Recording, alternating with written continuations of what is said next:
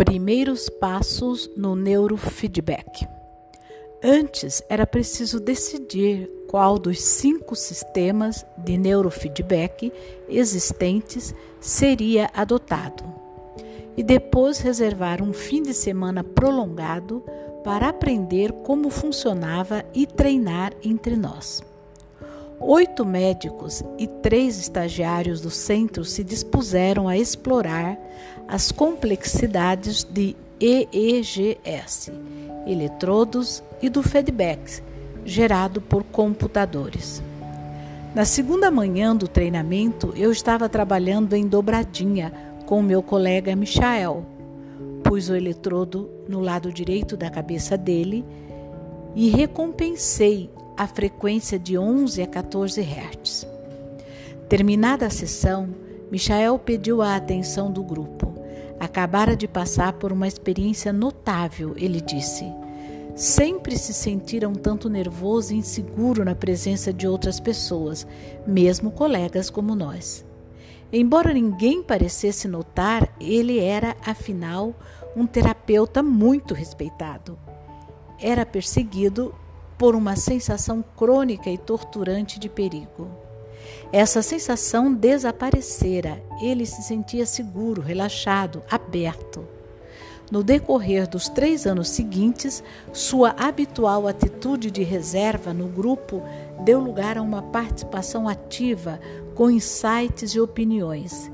Ele foi um dos mais valiosos colaboradores do programa de neurofeedback. Com a ajuda da Fundação ANS, iniciamos a nosso primeiro estudo com um grupo de 17 pacientes que não haviam respondido a tratamentos anteriores.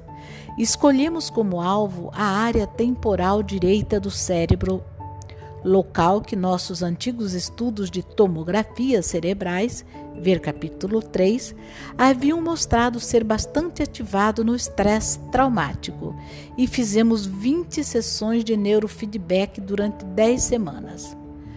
Como a maioria desses pacientes sofria de alexitimia, tinham dificuldade em relatar como respondiam ao tratamento. No entanto, seus atos falavam por eles. Chegavam sempre na hora marcada, mesmo quando precisavam dirigir um carro em meio à nevasca. Nunca nenhum deles abandonou o tratamento, e ao fim das 20 sessões, pudemos documentar melhoras significativas, não só em suas pontuações de TEPT, como também nas relações entre eles e com outras pessoas, no equilíbrio emocional e na autopercepção. Estavam menos agitados, dormiam melhor e se sentiam mais calmos e focados. De qualquer modo, relatos dos próprios pacientes podem não ser confiáveis e mudanças objetivas no comportamento são indicadores muito melhores da resposta ao tratamento. O primeiro paciente que tratei com neurofeedback foi um bom exemplo. Era um profissional liberal de 50 e poucos anos que se definia como heterossexual. Entretanto, sempre que se sentia abandonado e incompreendido, procurava contatos homossexuais com estranhos. Seu casamento se desfizera por causa disso. Um exame de HIV dera positivo e ele ansiava por assumir o controle sobre seu comportamento.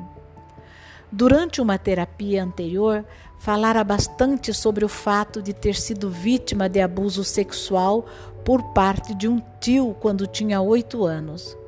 O pressuposto era de que sua compulsão tinha relação com esse abuso, mas fazer essa conexão não acarretara mudança alguma em seu comportamento.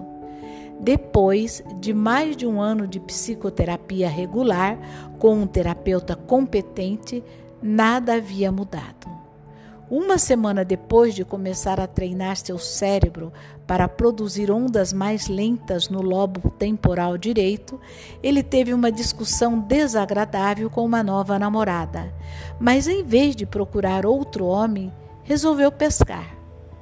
Atribuí essa reação ao acaso. Entretanto, durante as dez semanas seguintes, em meio a seu tumultuado relacionamento, ele continuou a buscar desafogo na pesca e começou a reformar uma casinha à beira de um lago.